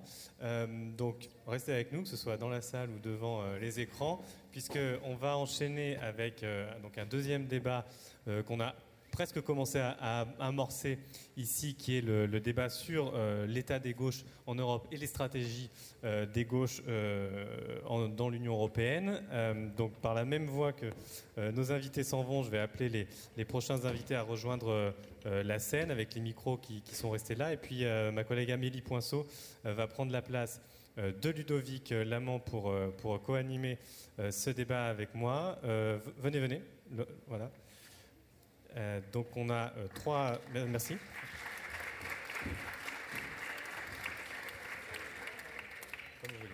Confortable. Euh, donc je vous présente qui viennent de nous rejoindre. Donc Amélie, je l'ai déjà dit, qui s'installe aux côtés, aux côtés d'Amélie attendez, je prends mes petits mots. Euh, Sarah Schlitz, pardon, euh, vous êtes députée écologiste au niveau fédéral en Belgique, voilà, je ne me trompe pas. Euh, militante féministe, militante associative, vous appartenez au mouvement Vert, Vert Ardent, ça c'est le mot pour Liège, mais, mais en réalité c'est le, donc le parti écolo en Belgique. Qui a, qui a, plutôt connu des bons scores électoraux le, le dernier week-end. Donc vous venez plutôt avec le sourire pour nous parler d'écologie politique. Donc on va en parler évidemment avec vous. À vos côtés, Statis Kouvelakis, euh, qui nous fait également euh, l'amitié de nous avoir rejoint, professeur de philosophie euh, politique, qui s'est déjà exprimé à plusieurs reprises sur Mediapart, qui blogue sur Mediapart, il faut le, préciser, qui est un ex-militant de l'aile gauche de Syriza, ça vaut le coup d'être précisé. Aujourd'hui c'est l'unité populaire, votre parti, c'est bien ça. Et, donc on va évidemment parler de la Grèce avec vous. Euh, et euh, à vos côtés, enfin, Laura Chazelle, chercheuse en sciences politiques à, Sciences Po Grenoble, et puis euh, à Madrid également. Et Laura, vous travaillez plutôt sur, sur Podemos, et si on est plus précis sur les idées populistes et le populisme de gauche, comment ces thèses-là, stratégiques, circulent dans l'espace européen. Donc merci à tous les trois d'être ici. et je vais tout de suite passer la parole à Amélie qui va lancer euh, les, premières questions pour faire un premier tour d'horizon euh, de ce qui s'est passé le dimanche dernier pour les gauches en Europe. Merci Fabien. Alors, euh, pour introduire ce débat, je vais rappeler un, tout petit peu les, nouveaux rapports de force là, qui sont en train de se dessiner au, Parlement. Donc, sur les 751 eurodéputés qui ont été élus dimanche, le groupe constitué par les partis de gauche radicale, la GUE, Gauche unitaire européenne, euh, ne rassemble pour l'instant que 39 personnes. Ils étaient 52 dans le Parlement précédent. Donc, comme on l'a dit déjà dans la discussion euh, qui nous a précédé, euh, ce, groupe est, nettement en recul. Les sociodémocrates également, qui sont à peu près 150 aujourd'hui, ils perdent une quarantaine de sièges par rapport au, Parlement élu en 2014. Et puis, on l'a dit aussi, le groupe des Verts, en revanche, progresse nettement. Il gagne une vingtaine de sièges et compte, euh, devrait compter 175 euh, euh, députés. pardon, 75 députés, il ne faut pas exagérer non plus. Donc voilà, pour le tableau général. Alors on va parler évidemment du, recul des gauches, des raisons de, ce recul et puis aussi peut-être des raisons d'espérer, on va voir. Alors première question, on va faire un, petit tour d'abord assez rapide pour avoir des éléments d'analyse de la part de, de chacun d'entre vous. Stasis Kouvelakis, pour commencer sur, sur l'échec euh, de Syriza, entre autres, hein, et, l'échec des, gauches radicales euh, en général. Pourquoi Syriza a fait un si mauvais score ce dimanche et pourquoi finalement si tard? Pourquoi seulement euh, maintenant alors que ça fait un certain temps que, que Tsipras est au pouvoir en Grèce? Bien. Alors, il y a cinq ans, mais c'était le jour même, je crois, des élections, Mediapart m'avait fait l'honneur de m'inviter euh, pour commenter euh, un résultat euh, impressionnant de, Syriza, qui a été celui qui lui a ouvert en réalité en 2014 la voie vers la victoire électorale quelques mois après, en janvier 2015.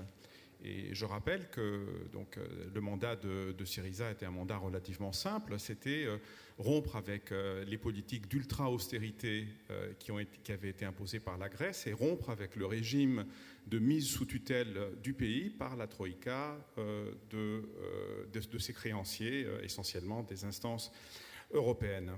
Eh bien, quelques mois après, après, avoir résisté de façon extrêmement inefficace et problématique au chantage et aux pressions intolérables qui lui étaient exercées, Alexis Tsipras a fini par capituler en juillet 2015 euh, par signer un troisième mémorandum qui était exactement du même acabit que les deux euh, précédents. Les mémorandums, je le rappelle, sont les accords qui sont signés entre la Grèce, le gouvernement grec et les créanciers. Hein. Donc euh, Tsipras en a signé un troisième, les deux précédents ayant été signés par des gouvernements sociodémocrates ou conservateurs qui l'avaient précédé.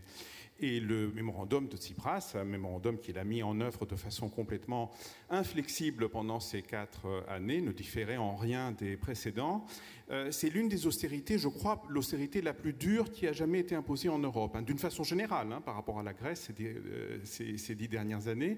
Mais l'austérité de Tsipras a même été plus spectaculaire que celle des prédécesseurs. Si on mesure en termes d'ajustement euh, structurel, comme on dit, c'est-à-dire euh, à, combien est-ce qu'on ramène le déficit et on le transforme même en excédent, euh, déficit budgétaire en excédent budgétaire de la, de, la part de la Grèce. Quand Syriza vient au pouvoir, il prend 5% de, de déficit. La Grèce fait aujourd'hui partie des six pays européens qui ont plus de 1% d'excédent net sur leur budget. les autres étant l'Allemagne, la Suède, le Luxembourg, la Hollande et Malte.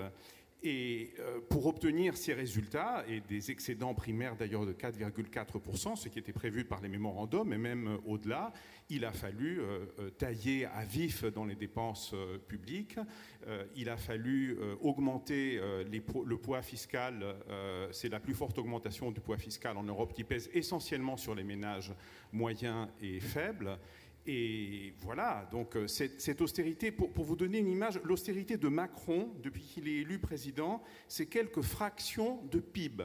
Hein. donc l'austérité de Tsipras, elle fait plus de six fois euh, euh, l'austérité de Macron hein, en, quatre ans. Alors bon, quand on applique cette politique, elle avec les résultats que vous, que vous vous doutez, euh, euh, la pauvreté en Grèce a explosé depuis le début des mémorandums. La Grèce est troisième à l'exposition du taux de pauvreté en Europe. Bon, donc avec un bilan aussi désastreux, euh, voilà pourquoi Tsipras a été sanctionné. Pourquoi seulement maintenant? Parce qu'il n'y avait pas d'élection auparavant. Euh, il n'y a pas eu d'élection depuis septembre 2015. En septembre 2015, Tsipras avait appelé à des élections anticipées, euh, dans un état de confusion politique euh, énorme. Il les avait gagnées avec des promesses d'appliquer un programme parallèle qui aurait contrebalancé les effets du mémorandum, sur lesquels il avait entretenu le plus, grand flou. Bon, la sanction est venue. la sanction de Tsipras ne diffère en rien de celle que le Parti socialiste français ou tous les gouvernements de gauche européens qui ont mis en œuvre les politiques néolibérales pendant toute cette période ont Il n'y a strictement rien d'original, malheureusement, dans cette histoire grecque, à part l'amplitude du désastre.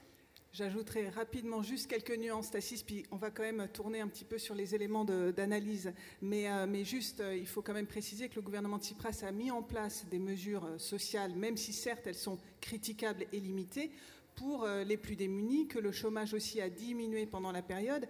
Et donc il y a euh, tout de même un contexte assez différent par rapport au gouvernement euh, précédent qui avait mis la, Grèce sur la voie de l'austérité. Mais on y reviendra plus en détail tout à l'heure. pour la, suite du constat du recul des gauches et des éléments d'analyse, Laura Chazelle, du côté de l'Espagne, on assiste aussi à un déclin de Podemos qui aussi, comme Syriza, incarnait un espoir en 2014-2015 en Europe. Et en même temps, c'est assez contrasté là aussi en Espagne, puisque c'est justement le pays où les socialistes se distinguent euh, et euh, relèvent la tête euh, par rapport à un, constat là aussi assez général du recul des sociodémocrates. Alors quelques éléments là aussi d'explication, s'il vous plaît, sur à la fois la remontada des, socialistes et puis le déclin de Podemos. Ouais, je pense en fait c'est directement lié c'est-à-dire qu'il y a un transfert de vote direct de Podemos vers le PSOE. Et euh, c'est pour ça qu'en fait, il y a un déclin de Podemos, mais euh, qui va directement, qui est lié au fait qu'il y a un virage à gauche dans le même temps euh, du Parti socialiste. Ce virage à gauche, en fait, il, commence en juin 2017. Pedro Sanchez commence en fait à s'ouvrir à Podemos en ne voyant pas en Podemos un parti populiste ou un ennemi, mais en, en décrivant le parti comme un allié potentiel en reprenant aussi les mêmes thématiques que Podemos sur, euh, par exemple, les expulsions de logements, en, par exemple aussi en mettant en place des mesures sociales euh, qui étaient impensables en fait avant quand il est élu, euh, enfin après sa motion de censure, par exemple l'augmentation du SMIC à 900 euros. Et en fait, toute la rhétorique qui reprend Pedro Sanchez, elle est liée à celle de Podemos. Et c'est à mon avis ce qui peut expliquer ce transfert de vote. Donc c'est pas vraiment en fait qu'il y a plus de gens qui d'un seul coup vont voter à droite ou plus de gens qui vont s'abstenir. En fait, les deux partis finalement si on regarde par rapport à, il y a 4 ans ou il y a 3 ans, euh, si on additionne leurs scores, euh, sont encore en fait au même euh, score, au même, au même résultat. Et donc en fait, Podemos aussi, sa, chute, elle est liée aussi évidemment à la division qu'il y a eu interne au parti, qui a vraiment participé en fait à décrédibiliser le mouvement. Donc il y a eu vraiment une division entre Pablo Iglesias, Inigo Errejón, et qui a été médiatisée. le numéro 2 de Podemos en fait a été marginalisé au sein du parti et a fini par créer en fait son propre mouvement euh, pour la communauté autonome de Madrid. Donc ça c'est Herrera, hein, le numéro 2. Iglesias est le chef du parti. Oui, voilà. Et, euh, le numéro 2, l'ancien numéro 2, Herrera, a créé son propre mouvement en fait, ce qui a effectivement voilà, euh, peut-être désillusionné beaucoup de militants en fait à ce moment-là. Donc ça c'est des éléments pour comprendre la chute de Podemos. Ok, des divisions là aussi comme il y en a eu d'ailleurs chez Syriza, on voit bien aussi des, similarités dans, les, difficultés de, ces gauches radicales aujourd'hui. Et puis pour terminer le, premier tour d'horizon, Sarah Schlitz, sur les Verts, comment vous expliquez cette poussée aussi spectaculaire? C'est d'ailleurs la plus forte progression au Parlement européen. C'est vraiment le groupe qui, gagne a priori le, plus avec, avec le camp des libéraux dont on a parlé tout à l'heure. Bah, moi, je suis plus euh, dans une expérience euh, belge et en l'occurrence euh, belge francophone, puisque je viens de mener coup sur coup deux campagnes au niveau municipal et puis au niveau fédéral. donc là, on vient de renouveler six niveaux de pouvoir en, six mois, donc c'est assez costaud pour les militants. je suis venu prendre quelques jours de vacances à Lyon. oui, mais donc la poussée des gauches en Europe, un élément que nous on, prend en compte, c'est d'avoir proposé une vraie alternative à cet axe justement Macron-populisme qui nous enferme dans quelque chose où les, uns et les autres se renforcent. Et euh, sans doute qu'une des pires stratégies euh, qui a été évoquée il y a, euh, il y a quelques mois de ça par Cohn-Bendit, c'était de dire il faut absolument se mettre tous derrière Macron pour battre les populistes, alors que justement, bah, c'est le plus beau cadeau qu'on peut leur faire. Et donc, je pense que justement, le développement d'un axe qui est à la fois euh, porté, enfin, ouvert sur les questions euh, de migration et euh, les questions sociales et de lutte contre la fraude fiscale, d'une part, et les questions environnementales, d'autre part, qui rejoignent les préoccupations climatiques qu'on a pu voir ben, chez nous de façon très forte, mais aussi ailleurs en Europe. Sans doute que ça peut expliquer cette, troisième voie, voire ce deuxième axe. Quoi. Euh, alors, on va, on va approfondir tous les points que vous avez chacun abordés assez euh, brièvement. Euh, Laura, on va commencer avec vous sur, sur cette thématique du populisme de gauche qui a été beaucoup débattue en France et, ailleurs sur la scène internationale, scène européenne en tout cas. donc, on l'a dit, déclin de, de Podemos, donc vous avez commencé à, à expliquer par le virage à gauche du, du PSOE, les socialistes espagnols. Il y a eu d'autres expériences, euh, euh, notamment la France insoumise, où on a un, déclin euh, effectivement très, très marqué, et un, grand débat qui commence sur c'est le populisme de gauche qui a failli, c'est le populisme de gauche qui nous mène dans le mur. Alors, première question, est-ce que les, campagnes ont été faites vraiment sur, toujours sur ce thème-là du populisme de gauche qui était apparu il y a, il y a cinq ans? Euh, euh, et, si oui, du coup, pourquoi, pourquoi ça, ne marche plus là où ça marchait il y a 5 ans? Euh, En fait, c'est juste que déjà, il faudrait définir populisme parce que c'est un terme qui est utilisé parfois comme synonyme de transversal, parfois comme synonyme de radicalité. Si Certains en font un synonyme de démagogie. De démagogie, oui, je pense à, gauche en tout cas, au sein de Podemos, ce terme il est utilisé de différentes manières. Euh, moi, j'aurais tendance à dire, si on suit la définition du théoricien qui a inspiré en tout cas euh, Podemos, Laclos, euh, un théoricien argentin qui dit qu'en fait le populisme, ça serait vraiment tracer une frontière antagonique entre le peuple et le pouvoir et s'opposer en fait à l'ordre existant en se détachant de l'axe droite-gauche. J'aurais tendance à dire que Podemos, en fait, depuis des années, n'a plus de stratégie populiste, que ce soit la fraction héréroniste ou la fraction Pablo Iglesias dans le sens où, par exemple, si on regarde la campagne de Podemos, donc Unidas Podemos en coalition pour les européennes, euh, si on fait une comparaison avec celle de 2014, c'est une campagne beaucoup plus euh, consensuelle. On parle de réformer l'Europe, on parle de thématiques euh, qui amènent à aucun conflit. On dit c'est des thèmes comme la justice sociale, plus de protection, mais on rentre jamais en conflit réellement avec une élite qui serait corrompue, ou alors c'est secondaire dans le discours. Alors qu'en 2014, on avait vraiment un discours national populaire euh, presque anti-impérialiste envers euh, la Troïka, l'Allemagne, avec tout un imaginaire du sud de l'Europe qui serait une colonie en fait euh, de l'Allemagne, de la Troïka, ou qui serait la cour de récréation de l'Europe du Nord. Et ce discours plus radical, il a été effacé au profit d'un discours beaucoup plus modéré. Donc en fait, je ne suis pas sûre qu'on puisse qualifier la campagne maintenant de Podemos de, populiste. Eux, ce qu'ils font pendant leur campagne, c'était plutôt distinguer trois types euh, de projets pour l'Europe. Un projet qui serait euh, l'Europe des marchés, donc néolibérale d'Emmanuel Macron, une Europe d'extrême droite et l'Europe des eurocritiques. Donc c'est vraiment l'idée de réformer l'Europe par les institutions et de, réformisme. Donc du coup, je ne suis pas sûre que ça soit l'échec de la stratégie populiste. en fait, le populisme s'est compris au sein de Podemos, en tout cas, comme un moment, en fait. C'est-à-dire qu'il y a eu un moment donné où il y avait une fenêtre d'opportunité pour avoir un discours euh, qui s'opposerait vraiment à une oligarchie. Et cette fenêtre se serait refermée. Et on le voit par exemple dans la campagne, donc ça c'est pour, la, pour la, ligne officielle du parti avec Pablo Iglesias, mais on le voit aussi dans la campagne de Mass Madrid. Donc on peut lire dans les médias français. Mass Madrid, il faut juste expliquer. c'est la coalition de Herrerón, le numéro 2 de Podemos, qui s'est présenté dans la communauté autonome de Madrid, parce qu'on avait trois élections en même temps en, fait, en Espagne, les municipales, les régionales et les européennes. Et alors ça a été analysé dans les journaux français, on lit que ça a été la victoire en fait de d'une stratégie populiste, parce que finalement la liste euh, plus transversale a fait 14% contre celle de Pablo, Pablo, Iglesias qui a fait 5%. Mais finalement celle de Mas Madrid était euh, extrêmement consensuelle aussi. On avait vraiment un discours de régénération de l'ordre, l'idée de remettre de l'ordre dans la communauté. Euh, Herrerón a fini en fait son, après les résultats dans son discours, il explique qu'une nouvelle gauche est née, donc la transversalité c'est aussi à relativiser. Donc je ne suis pas vraiment sûr qu'on peut les définir comme des partis populistes. Juste un mot avant qu'on continue à faire tourner la parole. Euh, vous dites que le, moment, en tout cas, eux voient le moment populiste comme refermé.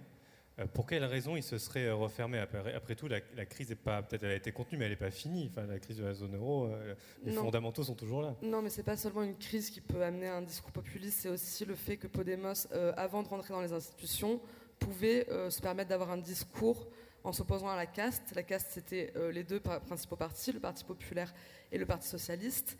Mais une fois que Podemos est rentré dans les institutions en décembre 2015, euh, comme c'est un système parlementaire, euh, il y a forcément un jeu des alliances à faire. Et en fait, Podemos ne peut pas faire comme le M5S par exemple et s'allier avec la Lega. Donc en fait, l'hypothèse populiste, de toute façon, dans un système parlementaire, elle trouve sa limite à ce moment-là. Dès l'élection, en fait, dès l'arrivée au moins partielle au pouvoir. Bien sûr, parce qu'en fait, leur allié naturel, ça va être le Parti socialiste à Podemos. Et euh, bon, là, on voit des différences parce qu'on voit que Mass Madrid, le, courant enfin, le mouvement de Derreron, commence à proposer au Parti libéral Ciudadanos de peut-être faire une alliance dans la communauté. Mais en fait, voilà, la limite, à mon avis, de l'hypothèse populiste, elle, euh, se trouve là. Kouvelakis, donc on, voit bien donc, euh, dans le cas de Podemos qu'il y a eu un, moment populiste. Dans le cas de Syriza, ce n'est pas forcément le populisme dont il se revendiquait, mais il y avait une fenêtre de tir, un moment que Syriza euh, clairement à, rater. Euh, et euh, aujourd'hui, du coup, vous l'avez bien dit tout à l'heure, il n'y a plus, n'y a plus vraiment à espérer du côté de, Tsipras et, du Syriza tel qu'il s'est transformé au pouvoir. Alors, d'après vous, quelle serait maintenant la stratégie à adopter après ce traumatisme de juillet 2015, de cette capitulation à Bruxelles, alors qu'on voit bien que l'aile dure, enfin en tout cas la gauche, disons la gauche la plus radicale en Grèce, vous allez peut-être nous rappeler les chiffres, mais dimanche a fait quand même des scores euh, assez, euh, euh, assez minimes hein, et, n'a pas réussi à, obtenir d'élus au Parlement européen. donc, pour vous, qu'est-ce qu'il faut, enfin, sur quoi, sur quelle stratégie partir aujourd'hui pour être en rupture avec l'Union européenne ou en tout cas, à tout le moins, la, politique monétaire menée par l'Union européenne? Oui, alors, je crois qu'il y a un point quand même qui, est déjà apparu lors du débat précédent et qui doit être rappelé aujourd'hui, c'est que les partis à gauche qui, au cours de la dernière période, euh, ont eu des résultats euh, positifs euh, et ont pu améliorer leur position, ont pu le faire en se déplaçant vers la gauche. C'est valable pour les sociodémocrates il est évident que la raison du succès, ça a été dit d'ailleurs, des socialistes espagnols mais aussi portugais, a été le fait qu'ils se sont déplacés vers la gauche. Ils ont même conclu une alliance tactique euh, de gouvernement avec les, dans, le, dans, le, cas portugais, soutien extérieur du bloc de gauche et du Parti communiste, qui à eux deux ont fait des scores assez, assez bons lors, de ces, lors, lors de ces élections. C'est aussi le cas de Corbyn. Corbyn est maintenant en difficulté à cause du Brexit, c'est vrai, mais le succès qu'il a eu en se faisant élire en 2015 et en améliorant de manière spectaculaire le score du Parti travailliste aux dernières élections, c'était une grosse surprise, et dû au fait qu'il a mis un terme d'une façon extrêmement claire et, forte avec le blairisme, euh, qui a été le cas de social-libéralisme le plus radical de toute la famille social-démocrate européenne. À l'inverse, les partis sociodémocrates qui sont toujours embourbés dans des gestions néolibérales et de plus en plus d'ailleurs dans des positions subalternes. C'est le cas du SPD en Allemagne, voient leur euh, euh, force s'effilocher euh, et se vider SPD qui est arrivé pour la première fois troisième, en troisième position en Allemagne après les Verts. Alors, la gauche radicale, qui est ma famille politique depuis de longues décennies, a fait l'expérience euh, de, cette, euh, euh, de, cet effondrement dès qu'elle a mis la main dans l'engrenage néolibéral depuis longtemps. La seule différence avant l'expérience grecque, c'est qu'elle le faisait en tant que partenaire subalterne de coalition dirigée par les sociodémocrates. Il faut quand même rappeler que chaque passage du PCF par des gouvernements euh, dominée par le Parti socialiste s'est traduite par la perte au moins de la moitié de ses forces. Ça n'explique pas en totalité le déclin, bien sûr, du, du, PCF, mais ça explique quand même une accélération considérable. Souvenons-nous de l'expérience de la gauche plurielle de Robert Hue, faisant 3% euh, à la sortie de cette, euh, de cette expérience. C'est le cas de refondation communiste en Italie, qui a été l'un des espoirs principaux de la gauche radicale pendant les années 2000, très impliquée dans le mouvement altermondialiste à l'époque. Et maintenant, la différence, c'est que si Tsipras, dans ce contexte euh, très particulier, après avoir bénéficié de mouvements sociaux et de mobilisations sociales exceptionnelles, comme en Espagne d'ailleurs, c'est ça en réalité le vrai point commun. C'est pas le populisme. Hein. Syriza n'est absolument pas un parti euh, populiste, ne l'a jamais été, ne l'est pas plus maintenant qu'il ne l'a été hier. Par contre, comme Podemos, c'est des partis qui ont su capitaliser sur la grande vague de mobilisation populaire, d'occupation des places, qui ont pris d'ailleurs des formes relativement similaires dans, ces deux pays. Eh bien, l'application de politiques euh, néolibérale, là, en position de force, en dirigeant le gouvernement, s'est traduite exactement par le même désastre. Donc il n'y a vraiment, malheureusement, aucune grande originalité à rechercher si on a un peu de mémoire euh, politique. Et euh, une petite chose par rapport à ce que vous avez dit auparavant, je suis un grec de la diaspora, je suis basé hors de la Grèce depuis déjà plusieurs décennies. Je ne suis pas parmi ces gens qui ont émigré depuis la crise économique. Ça a été à une autre époque et pour un autre type de raison. Je dois néanmoins vous dire que la raison principale pour laquelle les chiffres du chômage ont un peu dégonflé en Grèce, tout en restant proche des 20%, ce qui est un, score tout à fait terrible, c'est que la Grèce a perdu 600 000 habitants depuis le début de la crise. 400 000 Grecs et 200 000 travailleurs étrangers, sur un pays qui comptait 11 millions d'habitants. Et parmi ces 400 000 personnes qui ont quitté la Grèce, moi j'en vois à Londres, j'enseigne à l'université de Londres, ça a été dit absolument tous les, jours, euh, c'est euh, pour les deux tiers euh, des gens très diplômés, c'est la génération la mieux éduquée, la plus diplômée du pays. C'est l'une des conséquences de la, dévastation sociale que subit la société grecque et qui la met au même niveau que les autres pays d'Europe de l'Est. Hein. Il y a trois mois, le monde diplomatique, trois, quatre mois, avait consacré un très bon numéro sur le fait que l'Europe de l'Est se vide euh, de, sa, substance vive avec l'émigration massive euh, vers, le, vers le reste de l'Europe. Eh bien, la Grèce a rejoint la Bulgarie, la Bosnie, euh, la, Pologne, euh, la Roumanie, les autres pays de l'Est, euh, elle perd ses, forces, ses forces vives car la société est complètement dévastée à genoux et quatre années de gauche radicale dans le titre en tout cas n'ont absolument rien changé mais n'ont fait qu'aggraver une pente qui était déjà bien engagée avant bien sûr.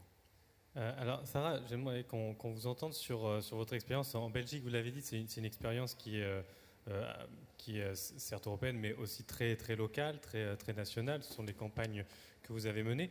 Euh, nous, ça nous intéresse de savoir bah, comment, quand on est euh, écologiste, quel thème on met en avant, comment on se débrouille avec le couple droite-gauche, sachant que vous, vous avez un peu tout le spectre politique. Ça va de, la droite identitaire jusqu'à une gauche très dure sur l'Europe, puisque vous avez euh, je ne sais pas si vous les identifiez comme des concurrents, mais en tout cas, il y a un autre parti qui a beaucoup progressé en Belgique, qui est le PTB, euh, donc euh, qui, appartient à la gauche radicale et qui, lui, bon, est vraiment sur une ligne de, sortie des traités, de dénonciation des traités européens.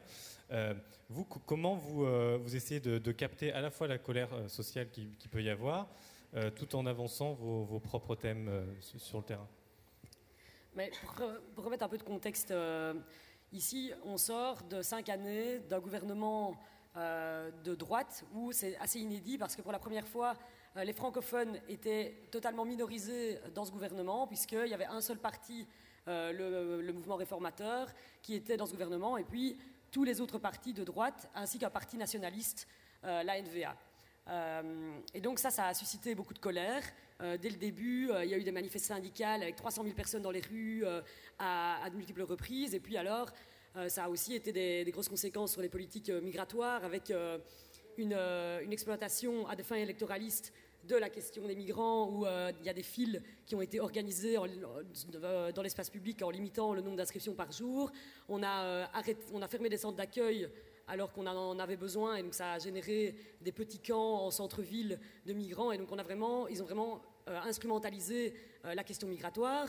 Euh, la fraude, fiscale n'a jamais été autant, aussi peu poursuivie, et ainsi de suite. Et donc il y a vraiment eu une colère sur, sociale et dans un public plus, plus ouvert et plus droit de l'homiste, et aux côtés desquels nous avons toujours été présents pendant les cinq années. Et donc ça, c'est ce qui est fondamental euh, dans l'engagement des écologistes qui se retrouvent aujourd'hui euh, dans, les parlements et en tout cas qui font les meilleurs scores. C'est à chaque fois des personnalités qui sont euh, aux côtés des mouvements ou qui ont travaillé auparavant dans la société civile et puis qui sont entrés en politique pour, pour ces élections-ci. Et donc ça, je pense que c'est un, élément très important de la victoire des écologistes du sud du pays, hein, donc du côté francophone. Parce que, et donc nous, nous avons tenu tête euh, au gouvernement en question en étant euh, assez dur sur les questions sociales et sur les questions environnementales, et toujours en liant les deux. Donc pour nous, la question écologiste, c'est la nouvelle question sociale, on n'a pas arrêté de le répéter. On a aussi eu le phénomène des Gilets jaunes, où on a, les autres ont essayé dans un premier temps de nous remettre euh, sur le dos cette question d'écologie punitive. Hein, ça a été le nouveau concept à la mode pendant quelques mois, qui n'a pas tenu, parce que nous avons répété plusieurs fois, nous, augmenter les axes euh, sur le diesel sans proposer d'alternative. Les taxes. Hein, pardon Les taxes, oui. c'est ça. Et puis alors, on a été fortement attaqué pendant toute la campagne sur euh, les écotaxes. Euh, la suppression des voitures de société, donc ça c'est un, petit, un épiphénomène belge où on paye les gens au lieu de les payer en, argent, on les paye en voiture.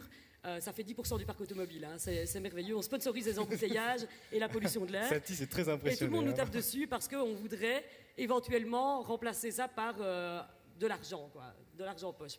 Voilà, donc ça, c'est, euh, ça a été un des grands sujets de la campagne. Donc on a été euh, sujet à de nombreuses attaques, mais on a tenu bon. On n'a pas essayé de euh, jouer la, carte du flou. on est resté ferme sur nos thématiques qui sont à la fois bah, l'ouverture face aux questions migratoires, les questions sociales. On n'a pas eu peur. Et même quand je pense à des collègues qui ont peut-être une ligne un peu plus proche des, des PME, des petits indépendants, on n'a pas eu peur d'aller sur les plateaux, dire que oui, on était pour une contribution des grosses fortunes, euh, plus fortes aujourd'hui que, enfin, plus fortes demain qu'aujourd'hui. comment se passe cette cohabitation? Parce que euh, peut-être en interne de votre côté, et puis vous, vous avez aussi vos, collègues flamands qui, sont, qui sont décrits, encore une fois, je ne parle pas du tout du, moi-même, je ne connais pas le contexte belge, mais en tout cas, quand on lit les descriptions de ces partis-là, les écolos flamands sont considérés comme même beaucoup plus centristes, beaucoup plus mm. modérés euh, que, vous ne l'êtes euh, dans, la, dans, la, branche wallonne du mouvement. Donc, comment se passe euh, cette cohabitation Je vous pose la question parce qu'il y a des résonances avec, avec ce qu'on a vu en France, où on a reproché la, tête de liste d'Europe Écologie, on lui a beaucoup reproché d'avoir des, des, discours un peu à géométrie variable. Il y avait un entretien, un reporter qui était titré Oui, je suis anticapitaliste, et puis quelques temps avant, il racontait dans un autre magazine dont j'ai oublié le nom qu'il était pour la libre entreprise et que tout allait très bien. Donc, comment est-ce que vous, vous, euh, faites cohabiter ces, discours-là ben oui, donc on, a en effet un parti frère donc, qui s'appelle Groen, qui est euh, le parti flamand, avec lequel nous siégeons au sein du, du, Parlement fédéral, où nous sommes les seuls à avoir un groupe commun entre francophones et néerlandophones. Donc ça, c'est vraiment l'exception à la belge.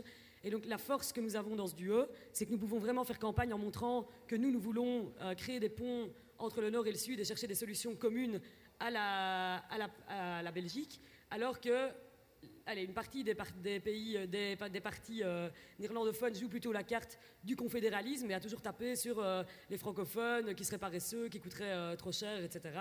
Et d'autres, par contre, qui utilisent les, qui essayent d'utiliser en fait les discours des euh, vers francophones contre les vers néerlandophones. Donc euh, si par exemple on fait une interview où euh, on dit qu'on est en faveur de la, légalisation du cannabis, ça va leur retomber dessus directement parce qu'il y a vraiment aujourd'hui en Flandre un contexte politique qui est détestable, avec une hégémonie vraiment de la pensée de la NVA qui s'est installée. Donc c'est un, un, néolibéralisme très dur, avec aussi des, discours migratoires euh, dignes de l'extrême droite et inspirés de l'extrême droite, mais qui, ont été complètement banalisés par leur participation euh, aux différents gouvernements, parce qu'ils étaient aussi présents au gouvernement flamand, et un accès euh, aux médias où on les traite vraiment comme n'importe quel autre parti traditionnel. Et donc eux ont vécu une campagne très difficile, mais ils n'ont pas, pour moi, osé être suffisamment clivants et être la vraie alternative à la, à la NVA. Et ça, pour moi, c'est un problème. Parce qu'ils ont ils ont fait une sorte où les Verts n'arrêtaient pas de monter euh, au fur et à mesure que les, les résultats tombaient. Euh, surtout à Bruxelles où on fait les meilleurs scores, on est dans les 20%, euh, premier parti au niveau des scores pour le Parlement fédéral. Et puis euh, Groen qui, ne recueillait pas du tout les suffrages espérés et qui en même temps voyait le Meuvlams Belang, donc le parti, donc l'original en fait à la NVA, péter les scores et personne ne les avait vu venir. Et donc là c'était l'horreur quoi. Alors, si, on revient un petit peu sur le, sur le Parlement européen, même si ce n'est pas au Parlement européen que vous, que vous êtes élu, mais euh, j'imagine que vous avez aussi euh, euh, votre, votre opinion sur la façon dont les Verts au, Parlement européen peuvent s'allier et construire une politique écologique au niveau européen. là, on va assister à plusieurs semaines de, négociations, de tractations entre les différents, groupes, pour euh, désigner euh, un président ou une présidente euh, à la tête de la Commission européenne et ensuite voter donc sur la composition de cette nouvelle commission. les Verts étant devenus un groupe plus qu'important au Parlement européen, comment peut se dessiner leur, jeu d'alliance? Est-ce qu'ils peuvent s'allier avec les libéraux, voire avec les deux grands anciens grands partis que sont le PPE, la droite et les sociodémocrates quel peut être euh, le, scénario là, des prochaines semaines? Donc Là, euh, nous, ce qu'on voit ici, c'est une opportunité d'enfin briser euh, l'axe qui est existant depuis des décennies. Et les écologistes sont participationnistes. Donc ça, c'est clair. Nous, on ne joue pas la carte des partis de l'extrême gauche qui sont plutôt dans un rapport de force en, étant à l'extérieur, à la fois dans la rue et dans l'opposition, mais qui euh, voilà, Rushing, sauf dans quelques exceptions, a monté dans les gouvernements. Donc nous, on a un électorat qui, euh, nous, euh, qui attend cela de nous, et nous partons de ce principe-là quand nous faisons campagne. donc ici, nous allons négocier. nous, D'ailleurs, hier, nous avions une assemblée du Parlement interne d'Écolo, où un mandat a été octroyé à Philippe Lamberts pour entamer des négociations avec plusieurs partis. Alors, peut-être là-dessus, j'aimerais peut-être une, réaction de, euh, de Statis, puisque tu, tu, ne le caches pas, tu es, militant plutôt euh, de, la famille de, la gauche radicale. Euh, comment justement tu, tu vois cette, question-là des, alliances, de ce côté de la participation aux institutions pour les faire pencher plus, plus d'un côté plus, plus du progrès humain Voilà, comment tu, tu vois ce rôle-là des écologistes en, Europe et dans d'autres pays Bon, concernant les, écologistes, moi je dirais que euh, la, poussée des écologistes en France et d'ailleurs dans d'autres pays euh, européens à l'occasion d'élections européennes n'est pas une nouveauté euh, absolue. C'est plus peut-être le, véritable bon qualitatif qui se fait en Allemagne et qui, a été fait en Allemagne et qui renvoie d'ailleurs à un réalignement plus radical de la politique allemande qui doit, nous, qui doit nous préoccuper. Mais je rappelle qu'en France, il y a eu des poussées écolo qui ont été même plus importantes que celles qu'on a vues euh, récemment. Je remarque aussi que dans certains pays, mais ce n'est pas le cas de votre parti en, Belgique, je, l'ai bien compris, euh, les écolos font des campagnes nettement plus droitières que par le passé. Hein. C'est le déplacement à droite des Verts allemands euh, et, notable. Dans certains, d'ailleurs, des lenders euh, allemands, ils gouvernent, y compris avec la droite, et ils ont déclaré que même au niveau fédéral, ils étaient ouverts sur le principe à une coalition avec euh, les, chrétiens démocrates. C'était inimaginable. Hein. Je suis suffisamment vieux pour avoir vécu et fêté d'ailleurs l'élection de la première députée verte qui s'appelait Petra Kelly en 1984 qui a déboulé euh, au Parlement allemand avec un portrait de Rosa Luxembourg, qui était sa grande référence. Bon, entre Petra Kelly 1984 et les Verts actuels, euh, il y a un abîme hein, de, de, différence. Hein. Tout, le monde, tout le monde le comprend. Euh, ce qui relativise beaucoup la nouveauté de ces partis. Hein. Tout le monde sait que bon, le recentrage des partis, l'épreuve du pouvoir, bon, c'est quand même des grands, classiques en, en politique.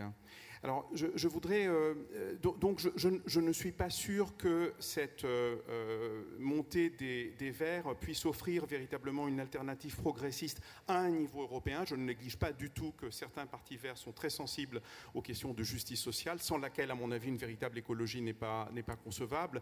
Mais au niveau européen, il me semble que les partis verts sont en fait de plus en plus perméables et érodés par le social-libéralisme, hein, suivent une voie parallèle à la social-démocratie. Je voulais revenir si vous permettez, un instant sur la Grèce, hein, sur euh, ce qui s'est passé un peu à gauche de Syriza. Euh, ça passe inaperçu, mais l'espace politique à gauche de Syriza a fait plus de 11% aux, élections, ce qui est loin d'être négligeable. Hein. Syriza a fait 23%. Le grand problème, c'est son extrême fragmentation. Il est dominé par un parti communiste qui est extrêmement sectaire. C'est le parti de gauche le plus sectaire de toute l'Europe, je crois. C'est vraiment les, champions du sectarisme. Ça va de pair avec une idéologie stalinienne conservée dans du formol qui paraît euh, quasiment euh, surréel. Mais le reste, euh, disons, de l'espace de la gauche anti-austérité qui fait une critique de gauche était très fragmenté entre le parti de Yanis Varoufakis, qui a été la petite surprise, qui a manqué de très peu d'ailleurs l'élection euh, euh, d'une élue euh, au Parlement européen, et puis Unité populaire, la coalition d'extrême gauche et le parti de Zoé Kostantopoulou, qui sont sur des positions vraiment très très proches.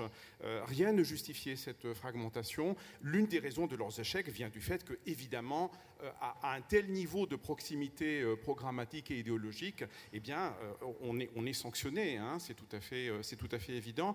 Et, le, petit succès de Yanis Varoufakis s'explique aussi par le fait que, apparaissant comme un outsider, euh, apparaissant comme au-dessus de la fragmentation du, reste de la, des petites formations de la gauche radicale, il a pu bénéficier d'un effet de, fraîcheur. Euh, et, euh, C'est-à-dire, je vais quand même revenir sur, sur, sur la stratégie colo. Ma question était un peu vague, du coup, je la, précise par mmh. rapport à ce qu'a ce dit Sarah, c'est-à-dire euh, clairement, quand on parle à plusieurs écologistes, ils disent bah, faire des coalitions, y compris jusqu'aux libéraux, voire jusqu'au plus ouvert du PPE au niveau européen, pourquoi pas, si c'est pour obtenir euh, des victoires, même si elles sont modestes, euh, au niveau européen. Si je comprends bien votre position, et, qui, rejoint la position de la plupart des gens à la gauche radicale, et encore, c'est pas dit, ça c'est hors de question ou c'est illusoire? Pourquoi il faut, il faut quand même faire ce point-là. Bon, écoutez, on, donne beaucoup, depuis le début d'ailleurs de ce, de ce, débat, on donne beaucoup d'importance au Parlement européen. C'est normal dans un sens, on est au,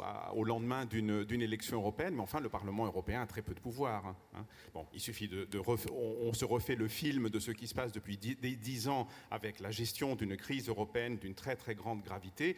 On, à aucun moment on a vu une décision majeure se prendre au Parlement européen. C'est toujours les Eurogroupes qui ont été euh, euh, décisifs. C'est même les réunions des ministres des Finances à un certain niveau. C'était évidemment les décisions de la Commission. C'est la Banque centrale européenne qui a, qui a pris peut-être les décisions les plus lourdes politiquement. Et tout le monde sait que la Banque centrale européenne est totalement indépendante de tout contrôle politique quel qu'il soit. Donc en Europe, c'est-à-dire dans l'Union européenne, hein, parce que l'Union européenne et l'Europe, ce n'est pas la même chose, ça ne se passe pas au Parlement européen. C'est totalement structurel, c'est pour ça que l'Union européenne a été faite, c'est pour ça que je crois que l'Union européenne, pour moi, n'est pas réformable. Je ne suis tout à fait favorable à un projet européen internationaliste, mais à mon avis, un tel projet ne peut se faire qu'avec une rupture avec les institutions et les traités actuels de l'Europe. Il faut une phase de déconnexion pour pouvoir se reconnecter après sur d'autres bases, car l'Union européenne a été dès le départ conçue et pensée pour ne pas être réformable. Elle a été conçue pour être un verrou qui rend permanente et intangible les politiques néolibérales. C'est contre cela d'ailleurs que Syriza s'est fracassé en, Grèce, c'est contre cela que toute politique de gauche va inévitablement se fracasser en Europe. Donc moi je suis effectivement du côté des rupturistes. D'accord. Alors, on va sans doute avoir une réaction de, Sarah Schlitz. Je voulais entendre euh, Laura Châtel euh, avant sur justement l'état de ce débat-là dans, la gauche euh, alternative espagnole, notamment au sein de Podemos. je crois savoir qu'il y a un courant minoritaire, mais un courant critique de gauche de Podemos qui a participé aux discussions plan A, plan B avec les insoumis et d'autres mais que le, on va dire, le cœur de Podemos, lui, a toujours été dans une tradition qui, pour le coup, n'était pas du tout euh, rupturiste. Et, euh, pour eux, euh, l'idée même de, rompre avec l'UE pour appliquer leur programme à tout prix, ils ne l'ont jamais vraiment défendu aussi clairement, en tout cas. Non, mais c'est comme, je ne sais plus quelle intervenante avant expliquait que les contextes nationaux en jouent énormément. Et en Espagne, en fait, l'Espagne rentre en 86 en Europe, dans l'Union européenne. L'entrée dans l'Union européenne, c'est vu euh, dans l'imaginaire collectif comme la sortie de la dictature, parce qu'il fallait qu'il soit sorti de la dictature pour pouvoir rentrer dans l'Union européenne. C'est vu comme le boom euh, en avant économique, donc c'est vu comme vraiment quelque chose de progressiste encore. Donc l'euroscepticisme, il reste faible. Donc en fait, c'est vrai que c'est pas réellement un débat euh, aussi fort, par exemple, qu'au sein de, la FI. on parle même quand, même quand le Podemos de 2014 avait un discours très critique sur l'Union européenne, ça restait ça restait l'idée de pouvoir réformer depuis les institutions en faisant des alliances par exemple avec Syriza à ce moment-là en 2014. Donc on imagine une espèce d'union sud-européenne, c'était vraiment ça. Mais c'est vrai que sortir de l'Union européenne, c'est pas réellement un débat parce que c'est le scepticisme est trop faible. Et ça explique aussi le fait en fait que Podemos a modéré son discours. En fait, ce que je disais tout à l'heure sur son discours anti-impérialiste, on va dire national populaire. Euh, Europe du Nord, Europe du Sud, parce qu'en fait, il a trouvé très peu d'écho en fait euh, dans la société euh, espagnole. Donc c'était un discours qui était calqué un peu sur le, sur le discours national populaire des gouvernements latino-américains des années 2000, donc Correa, Chavez. Morales à l'encontre des États-Unis, mais c'est un qu'ils ont essayé un peu d'importer en fait en Espagne, mais qui n'a pas trouvé en fait d'écho pour cette raison, je pense, une des raisons en tout cas avant le dernier cycle de questions, euh, euh, peut-être une réaction de Sarah Schlitz sur, l'argument de, euh, Statis concernant le, côté irréformable de l'Union européenne. On voit bien qu'il y a en tout cas un gouvernement qui s'est cassé les dents contre ça. Là, on a une expérience grandeur nature, expérience grandeur nature aussi de l'inflexibilité des institutions européennes. Ça a été rappelé sur, la BCE. On a l'impression que les écologistes ont du, ont du mal à se colter à ce, à ce débat-là. Mmh. Oui, mais donc déjà une réaction.